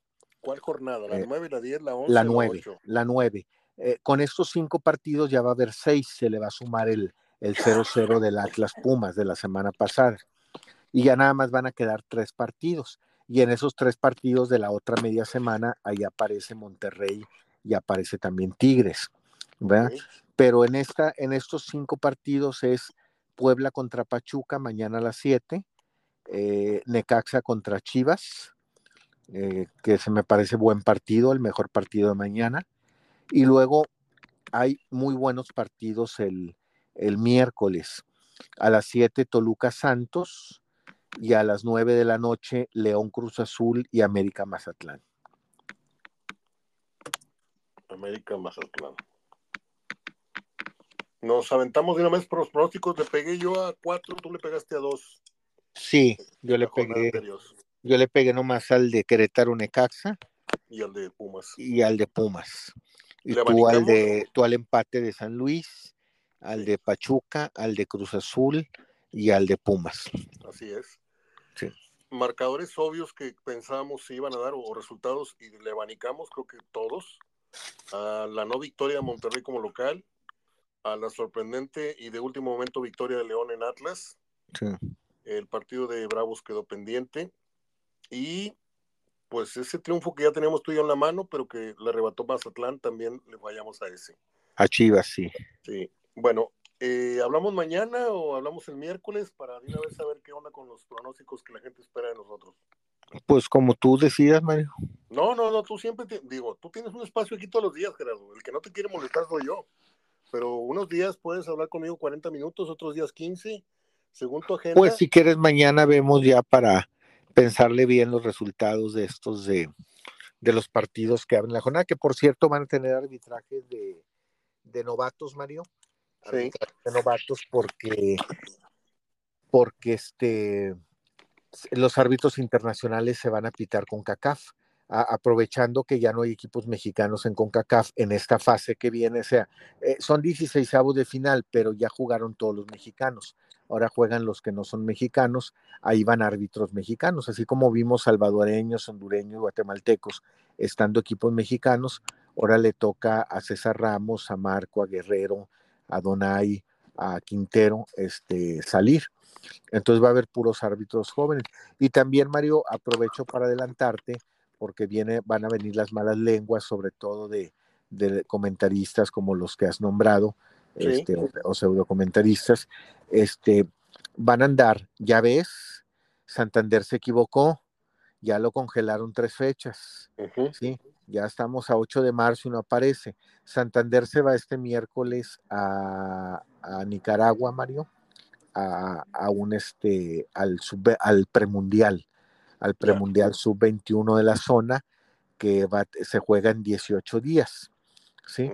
va, va, a durar 18 días ese premundial. Santander se va este miércoles, así que no va a aparecer ni en la jornada 8, ni en la jornada 9, ni en la jornada 10 sí, muy posiblemente hasta la 11. Y lo mismo va a ocurrir con Fernando Hernández, a quien se le cayeron los soldaditos, van a decir, también lo castigaron, Y no, Fernando Hernández va con él, son los dos árbitros que van a estar representando a México en el premundial sub-21 a partir de este fin de semana, viajan el miércoles, entonces van a estar tres jornadas ausentes. Ellos regresan hasta el, hasta el 7 de marzo, regresan a México. Muy bien, Gerardo. Pones un correo de manera anónima, de para que se informen, hombre. Oye, ya hablando en serio, ¿sabes quién cumple hoy 76 años? No. Milton Carlos. Mira qué. Milton Carlos, ya le puse un mensaje ya muy temprano. Este, él tarda en contestar, a veces tarda un día, a veces tarda una semana, pero siempre con mucho cariño nos hemos tratado. La última vez que vino me lo llevé a cenar, me lo llevé al rincón del taco, por ahí, por donde vivías, por ahí por la iglesia de la Salle. Este, ¿te acuerdas por ahí era tu rumbo, no? Sí, sí, sí. Sí, ahí está un restaurante, una, una buena amiga y su hermana. Este, y nos la pasamos muy bien, me lo secuestré, todo el mundo quería algo con él esa noche, lo saqué del hotel y me lo llevé a cenar y la pasamos muy bien. El gran Milton Carlos, con el cual este, tengo una entrevista de 90 minutos en donde cuenta, no sé si alguien más le ha contado esto, pero me cuenta el minuto a minuto del accidente que tuvo y en lágrimas, en lágrimas me cuenta este, pues, todas las consecuencias que tuvo ese accidente con, su pareja y fue muy triste, muy, muy triste. y, de ahí en, y, de ahí en, adelante Milton no se levantó, no se levantó este, emocionalmente, sentimentalmente, él, vive en una tristeza muy, muy marcada. Eh, aquí lo trataron de convencer, la, familia Santos, lo trató de convencer de que se viniera acá, mira Milton, acá todo el mundo te quiere, eres un ídolo a pesar de que pasó el tiempo y, yo no sé qué haces allá en triste, pero él, él, tiene una hija que es periodista, periodista deportiva y pues estuvo ahí cerca de ella todos estos años y ya, ya, ya no se vino para acá. Él, la última vez que vino tuvo un último ofrecimiento por parte de gente muy allegada al club y gente del club, no sé, que le iban a dar un nombramiento ahí honorífico, algo, algo para que estuviera y ya no quiso venirse a Monterrey. Pero bueno, desde acá le mandamos un fuerte abrazo, al igual que a, a que cumplió hace unos, unos meses, cumplió años también. Una gente muy querida por nosotros y por toda la ciudad, eh, que le va al, Monterrey, obviamente. Este, yo también tengo grandes amigos en Tigres, no vayan a pensar que es solo felicitaciones para Rayados. Este, también cumplió años, este, el 5 de febrero cumplió años Roberto Gadea, que en paz descanse. Y, y tantos y tantos jugadores del, ayer y del hoy que aquí recordamos en sus fechas. Gerardo, ¿algo más que quieras apuntar en este gran lunes en los que hemos eh, de nuevo conversado? Como a la gente le gusta, a calzón quitado los temas. Aquí no andamos con, con chiquitas, ni con tendencias, ni con este, campañas en contra de nadie. Aquí hablamos lo que es, y si estoy de acuerdo te lo digo, y si no estoy de acuerdo también, y creo que hoy hemos coincidido en varios puntos. Sí, yo ahorita que hablas de remembranzas, este, pues también allá se retiró Jonathan Orozco. Ah. Eh, la verdad, este, muy emotivo, sobre todo cuando, ¿sabes qué es lo bueno, Mario? Independientemente de lo que te hagan, con cuánto dure o que te den, eh, creo que el valor lo tiene eh, el cómo lo vivió, cómo se te entrega la gente. Sí. Y ayer se le entregó a Jonathan Orozco, de hecho lo llevó hasta las lágrimas, no le permitió hablar, quiso hablar, pero se le cortó la voz. Muy y lo, lo, único que pudo decir fue arriba el Monterrey y hablar nomás una frase que, que, entregó todo, pero sí muy emotivo el momento de sus últimas palabras y también cuando va y cuelga los guantes, sobre todo porque toda la gente, que, que por cierto fueron 46 mil aficionados al estadio, pues gritaban, gritaban este, pues la frase famosa de, de papá, o lo llamaba papá, y, y creo que eso es lo más auténtico. Mira, lo que eh, se agradece mucho lo que puede hacer el club y qué bueno que hace ese tipo de reconocimientos. Eh, la gente que te ponga alrededor, Mario, nunca, mira, a mí me hubiera gustado que fuera solo. Eh, siempre, no sé, digo, no me gusta pecar en, en ponerle a todo un pero. hicieron la valla? Bueno, eso es lo que voy. Yo creo, a mí me hubiera gustado que estuviera solo porque mira, eh, fueron invitados don Jorge Urdiales, estuvo Luis Miguel Salvador, estuvo Walter Ayoví, estuvo Juan de Dios Ibarra, estuvo Zavala, estuvo William Paredes y, estuvo Jared Borghetti. ¿Sí? Jared. Bueno, tú mismo, yo no dije nada, ¿eh? Tú mismo, ahí es donde empieza a desentonar la cosa y empiezas a amarrar. Dices, ¿por qué Yared y no Aldo? Y luego dices, ¿y por qué no Buse? Y aquí se entiende, Mario, no se critica, se entiende. Sí, sí, sí, es por obvias razones, ¿verdad? Sí, claro, Es por obvias razones. No vas a llevar ayer, eh, no, no, vas a llevar carnada a los Leones, ¿verdad? Llévale esa buce y, y, cómo le va tu técnico. Yo creo que ni tú ni yo lo llevaríamos, digo, en esas circunstancias, en esas circunstancias. Y el caso de Aldo, pues es obvio, tú sabes cómo se ha... Salió mal, salió mal. Y cómo se ha portado, cómo se ha seguido portando eh, la familia, siguiendo, sí, eh, sí, sí, sembrando, y pues tampoco. Pero, pero entonces tampoco traigas a Yared, ¿sí me entiendes? Porque así como tú respondiste, eso fue, mira, tú dices Jorge Urdiales, eh, Bueno. Luis Miguel Salvador, William Paredes y todos los que quieran nombrar, y hasta el último que tú reaccionaste no te desentona. Cuando te nombro el último, entonces es cuando piensas a pensar que tiene que ver. Oye, y en el al- tiene que ver empiezas a comparar y dices, ¿y por qué Aldo no? ¿Sí? Oye, tienes al Guille ahí arriba en la transmisión de, de- de televisión, bájalo también. Pues sí, sí, sí, sí. Entonces, este, sí, finalmente, pues fue, fue así, pero fue muy emotiva, Mario. Fue Oye, muy le emotiva. quitaron, le quitaron medio, medio micrófono a, a, a este muchacho que no sé cómo se llama, el que narra los rayados. Este, Ah, Juan Ramón. No, no, no, no, no, no, el que los narra en televisión. Ah, Este, no me a, Diego Medina, sí. Diego Medina, este, le trajeron a Raúl Pérez, ¿eh? A la zorrita, sí. Sí, o sea, de estar narrando 90 minutos a que te quiten el segundo tiempo y lo, lo narre el, el- el cronista, yo creo que oficial de Toluca, porque aparte es muy bueno, ya es un síntoma de que ya el partido completo a lo mejor no nos está gustando tanto. ¿Te acuerdas que te dije que no me gustaba este muchacho para la narración de, de Monterrey? Parece que está narrando en, en la RG, o sea, verte, verte, verte, o sea, cosas muy impopulares, cosas muy, muy, muy simplonas, o sea, cerca la bala, esas frases de Gerardo Peña, este, golazo, aso, aso, esas frases de don Roberto, o sea, eh, el muchacho se está llenando de parches su crónica y de eh, la frase esa con la que inicia la crónica, eh, que comience la fiesta, o sea, hacen falta cronistas más naturales, hacen falta cronistas más espontáneos y menos prefabricados. No tengo nada en contra del muchacho, nada absolutamente. Hablo de su trabajo, no de su persona, y creo que pues ya recibí un aviso, ¿eh? porque de estar narrando, repito, ojo con este dato, a lo mejor lo, lo, lo, lo vuelven a dejar 90 minutos, a lo mejor no, pero de estar 90 minutos constantemente narrando, ya le trajeron a un cronista de México a que narrara el segundo tiempo. Mira, Aguas yo creo, yo creo que no va por ahí, Mario. Yo, yo sí quisiera defenderlo en ese sentido. Yo sigo tomando en cuenta que sigue siendo el centralismo, porque tú también ves el trato que le han dado a Toño Nelly, ¿sí? Y el trato que le han dado al, al Ágala en Guadalajara, Sí, eh, donde no los acercan mucho a nivel nacional.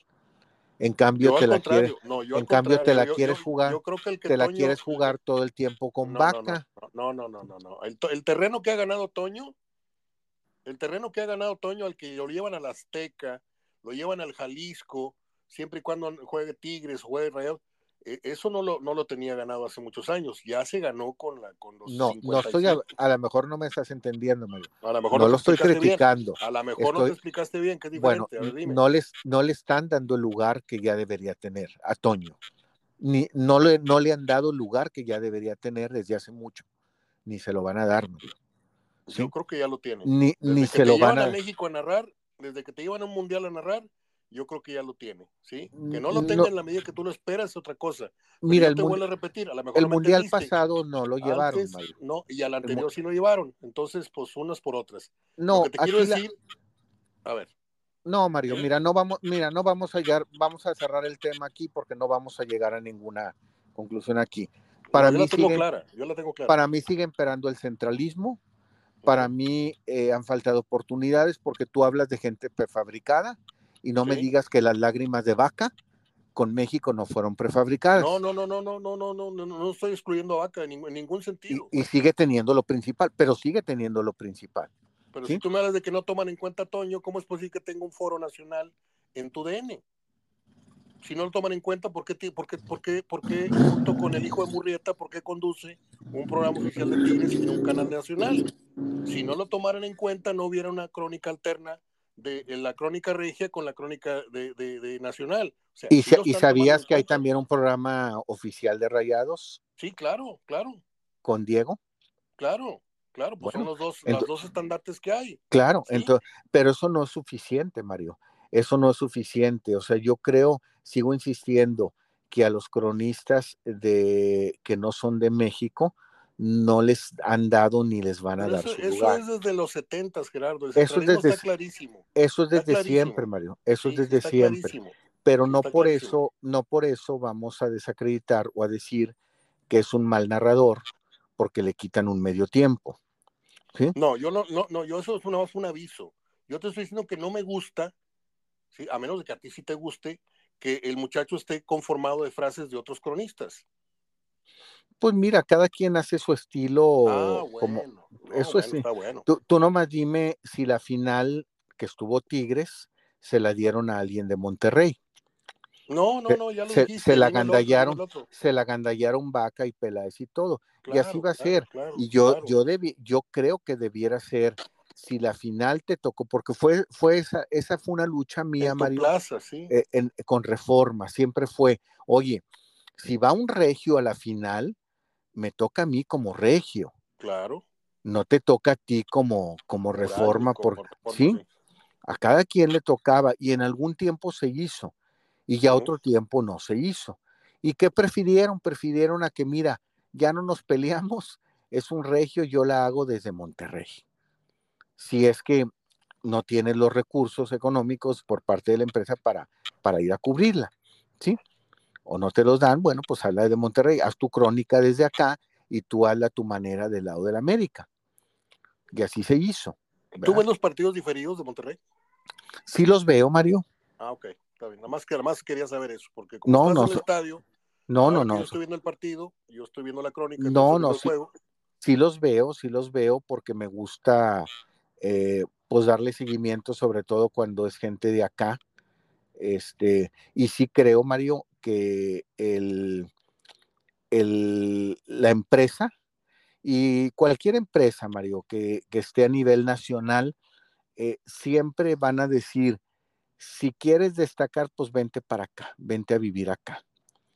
Pero no te van a dar cabidas desde otra parte.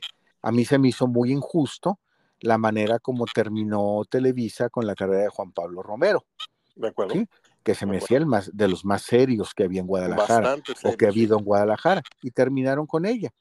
Yo te digo también que a Toño Nelly no le han dado el lugar que merece o que se ha ganado, porque él ya debiera estar a nivel nacional. Yo creo que Toño Nelly debiera estar no como regios para regios, a nivel nacional narrando un partido de la selección.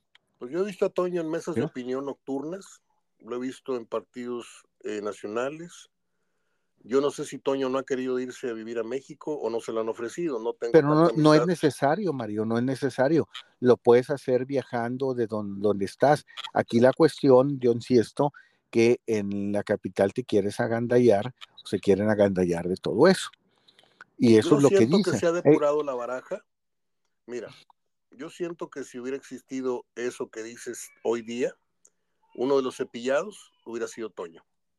Por encima de Sarmiento por encima de todos los 15 o 20 que han cepillado. Si hubieran de cepillar a los pueblerinos, Toño ya se hubiera ido. Pero no pueden, Mario. No pueden, porque no, no forman parte de las finanzas de la empresa principal, sino de las de las que son locales, claro. E, es decir, si yo cepillo, puedo sacar a la pelota a Sarmiento porque e, él está en el grupo de México como lo acaban de hacer recientemente con muy, muy, muy Muñoz. y con los demás, ¿sí? Pero no puedo ir a tocar en, en, donde los recursos pues salen de otra, son la misma empresa, pero bueno, son recursos locales. No, yo te hablo de y él tiene su programa acá. No me expliqué, a lo mejor no me expliqué. Yo te hablo de que tan no lo han cepillado del, del, del foro nacional, que lo siguen manteniendo en crónicas cuando Tigres viaja o cuando juegan allá o en Pumas o en, allá está Toño ya narrando. Finales, bailes narra un medio tiempo allá o, hace presencia en programas, pero no lo van a cepillar localmente porque pues él aquí tiene su, su trabajo en Televisa y todo esto. Y yo sí creo que a otros cronistas de más tiempo, Lalo Treyes, en la pelota está en el fondo, eh, Gurbitz y este y el otro y el otro y el otro, y todos los que se fueron yendo, y Toño, por la seriedad con la que se maneja, es una persona muy correcta. Eh, como cronista, bueno, pues no sé si esté en la baraja de los primeros cinco, de los segundos cinco, en la baraja del top ten de Televisa, ahí tiene que estar Toño. No lo veo. Pues a mí se me hace que está, a mí se me hace que como cronista está entre los primeros tres o dos. A mí no, a mí no me parece que están en los primeros cinco, pero no los primeros mm, tres. Pues quiénes, si no hay, Mario. Bueno. No, no me no me digas que, no me digas que como narrador Vaca es mejor que Toño. Pues no, pero está. Raúl Pérez en primer lugar. Bueno, ahí sí te lo acepto. Este, te está lo acepto. El otro, Está el otro muchacho barbón de Guadalajara que narra muy bien. Que no le hagan justicia es otra cosa, pero no me acuerdo, no me acuerdo cómo se apellida. Un, barboncito él de bigote, este, que también lo cepillaron muy feo de, los programas de opinión, lo mandaron a cosas europeas y así. Eh, luego te, Salcid, no, no, no me acuerdo cómo se, se, se. Ya después hablamos de ese tema. Gerardo, bueno, pues eh, platicamos mañana otros 15, 20 minutos, nada más para dar una, una repasada a los partidos y a los pronósticos de la jornada que 9 dijiste, ¿es? Sí, es la jornada 9, la que se juega mañana y pasado. Son cinco partidos nada más para sumarse al sexto que ya se jugó. Y el fin de semana, pues sí es jornada completa, la número 8. Monterrey, ya juega, Monterrey ya juega el viernes contra Bravos allá en, Ciudad, en Ciudad Juárez y Tigres va a recibir al Atlas. Tigres tiene que reponer inmediatamente, ¿no? Esto que pasó. Sí, si ya no gana el Atlas, este, creo que ya sí prende la sala. No ganarle al Atlas, un Atlas que ayer jugó desde el minuto 8 con un hombre más y terminó perdiendo el partido, pues sí, este, sí Oye, sería el Atlas tuvo dos opciones de gol en el primer minuto de partido, ¿tú puedes creer eso? Sí, la de la, de este muchacho eh, que es Mateo García. Sí, uno, una a los 55 segundos y, y la otra al minuto con cinco. Sí. tuvo las dos. Una, una sí le tapó muy bien el portero, una le tapó bastante bien el arquero. Muy bien, pues hablamos mañana, Gerardo. Te mando un abrazo, gracias. Gracias, María, hasta mañana. Hasta mañana.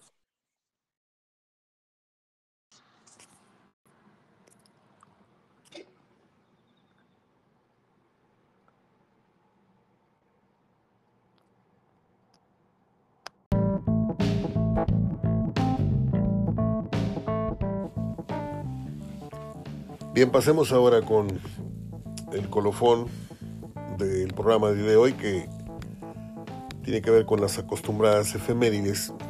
Para la gente que no acostumbra a escucharnos, gracias por hacerlo hoy por primera vez tal vez. Cerramos con un episodio que tiene que ver con fechas a recordar del cine, la radio, la televisión local, nacional y mundialmente hablando. Empezamos con el año de 1924 en este día de aquel año nació un gran actor, uno de mis favoritos, tengo que decirlo, y lo he dicho todos estos años, que estamos al aire acá en internet, que es Lee Marvin, junto con James Coburn, dos de mis actores, eran tipazos, para empezar eran galanes, y aparte salían como pues, los smart guys, o sea, eran los, los tipos del espionaje, los tipos de la guerra, ¿Quién nos recuerda a Lee Marvin en 12 al patíbulo, por ejemplo? Una gran película del 64 que nos llegó acá a Monterrey por el año del 70, 71. Yo la fui a ver al cine, ah, no sé si al cine Florida o al cine Juárez. Este, gran, gran producción, gran reparto. Murió el 29 de agosto del año del 87 el gran Lee Marvin. 1929 nació uno de los rostros más bellos del cine mexicano y no, no hablo de María Félix y tampoco de la no menos bella Elsa Aguirre, estoy hablando de Alma Rosa Aguirre. Ella, recuerdo que un día estaba yo de la televisión, Canal 3, pasaban películas viejas así mexicanas, 60, 50, este, y vi una película de un título que me llamó mucho la atención que se llamó Yo quiero ser un hombre, con Alma Rosa Aguirre. Y ya, eso fue todo lo que se me quedó. y la cara de ella que era muy bonita. En 1938 nació un actor cubano, René Muñoz, eh, que seguramente usted conoce, pero no sabe quién es. René Muñoz hizo el papel de San Martín de Porres en el cine mexicano. Él falleció el 11 de mayo del año 2000. Y a mí nunca se me va a olvidar este, este actor ni esta película porque un tío mío que en paz descanse, don Generoso, mi tío Gene, Generoso Garza, que en paz descanse, así me decía cuando yo era niño yo, San Martín de Porres. Este, en 1955 nació Jeff Daniels. Este actor norteamericano no es un actor que, uno haga fila en la taquilla del cine para ir a verlo, no. Eh, ha actuado en varias películas taquilleras, sí. En otros tantos títulos que no les puedo decir porque no me acuerdo. Las he visto en la televisión a lo mejor, pero ha hecho, ha hecho películas, ¿no? Desde las muy bobas y muy taquilleras como la pareja de tontos o la pareja, no sé cómo se llamó, la pareja de estúpidos, no sé qué, junto con Jim Carrey, que tuvo un éxito descomunal en taquilla. Este, hizo también una película donde va volando con unos patos, muy bonitos los efectos, las tomas, hay que decirlo. Hizo una película para Woody Allen, se llamó La Rosa Púrpura del Cairo, la fui a ver a los cinemas los gemelos Tech, estaban abajito de los del, del Bolerama Tech. Yo trabajaba en el Bolerama Tech y nada más bajaba hacia un piso y estaban los cines y me, luego me, volvía a mi trabajo. Este, Woody Allen es un director de mis favoritos. Yo creo que he visto unas 10, 15 películas o más. No es un actor que me guste hablar públicamente de él porque pues a muy poca gente le gusta Woody Allen, hay que decirlo y pues no vamos a hacer un, programa así nada más para gustos muy exquisitos. La película Rosa Púrpura del Cairo no fue de las mayorías, tuvo un efecto visual muy importante en su momento. Jeff Daniels se sale de la pantalla. De cuenta que están viendo usted una pantalla de cine.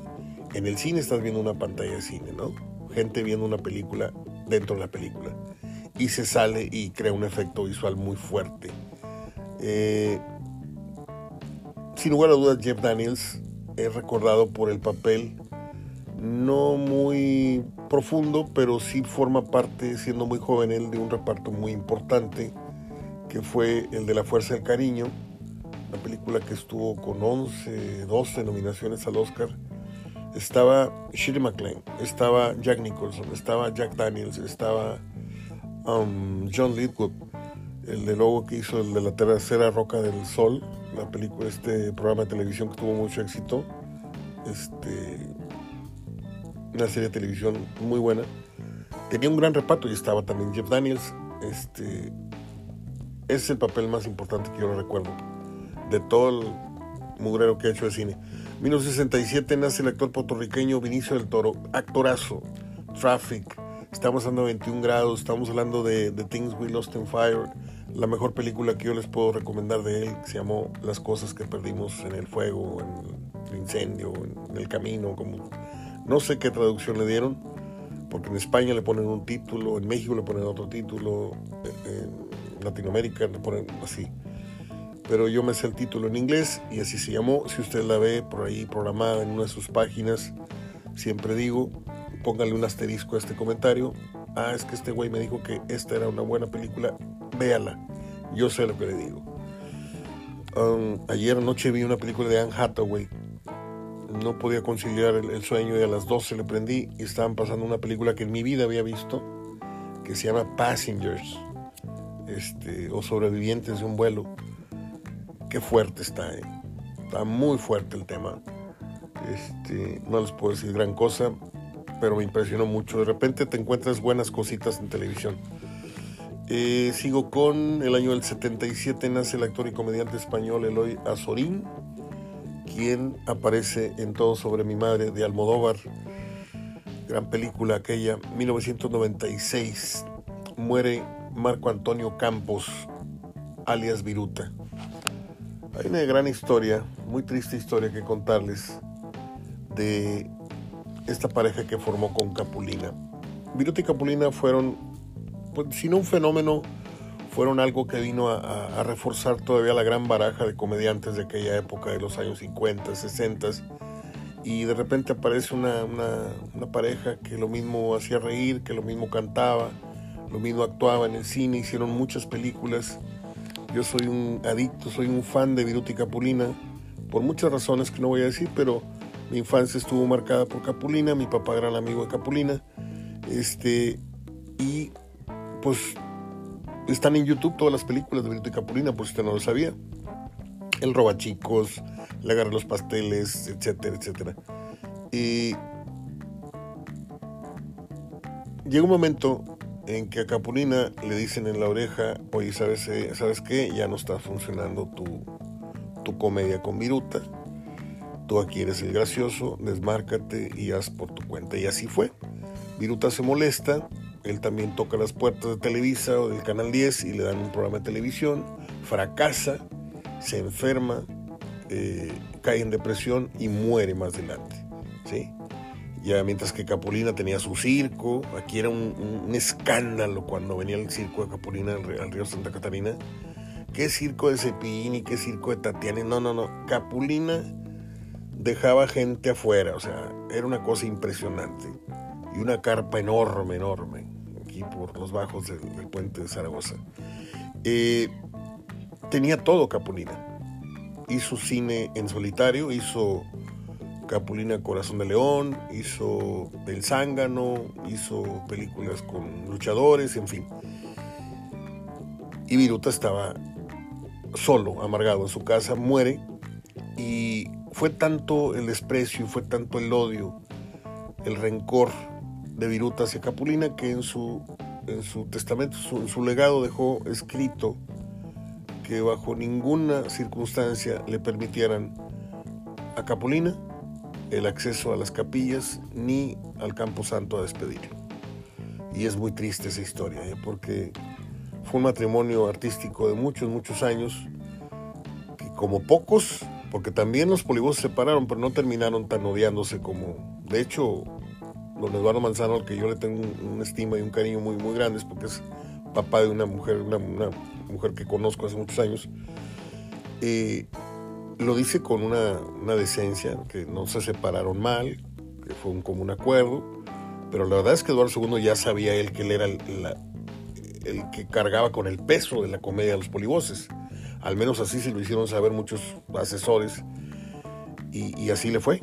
Y luego tuvo su éxito en Eduardo II, el show de Eduardo II, y, lo sigue teniendo ahora todavía ya de grande en, en una familia de 10 y a Cuenca no le fue del todo bien.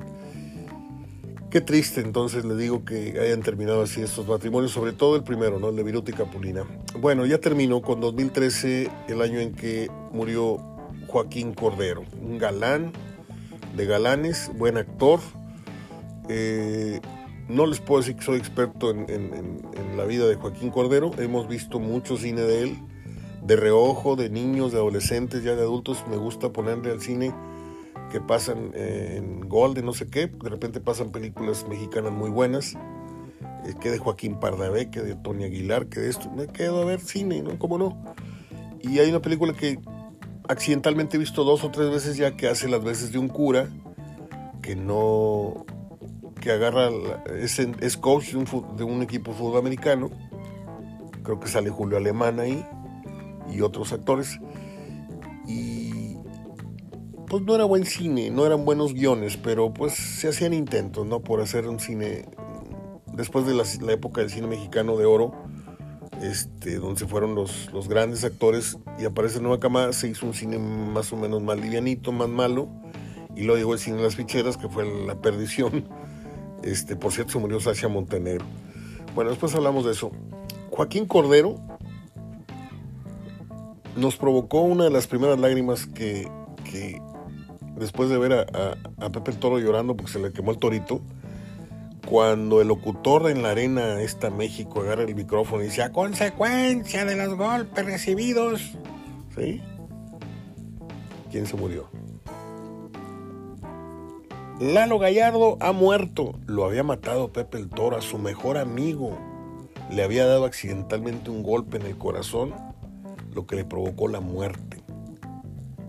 Ya luego la revancha este, moral de Pedro Infante vendría en el siguiente combate en el que vence a, a Bobby Galeana, que era eh, Walt Rubinsky.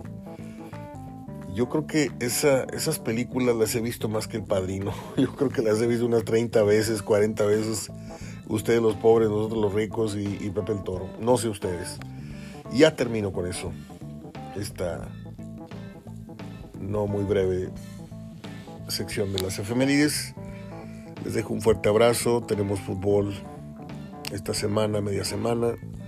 Me encanta porque es menos menos pesada, es más llevadera, es más breve y hay más para comentarles durante la misma. La semana que viene, esta semana quiero decir, va a ser muy productiva en muchos sentidos. Soy Mario Ortega, les dejo un fuerte abrazo de gol. Gracias Nacho Cristerna por estar pendiente de mi salud.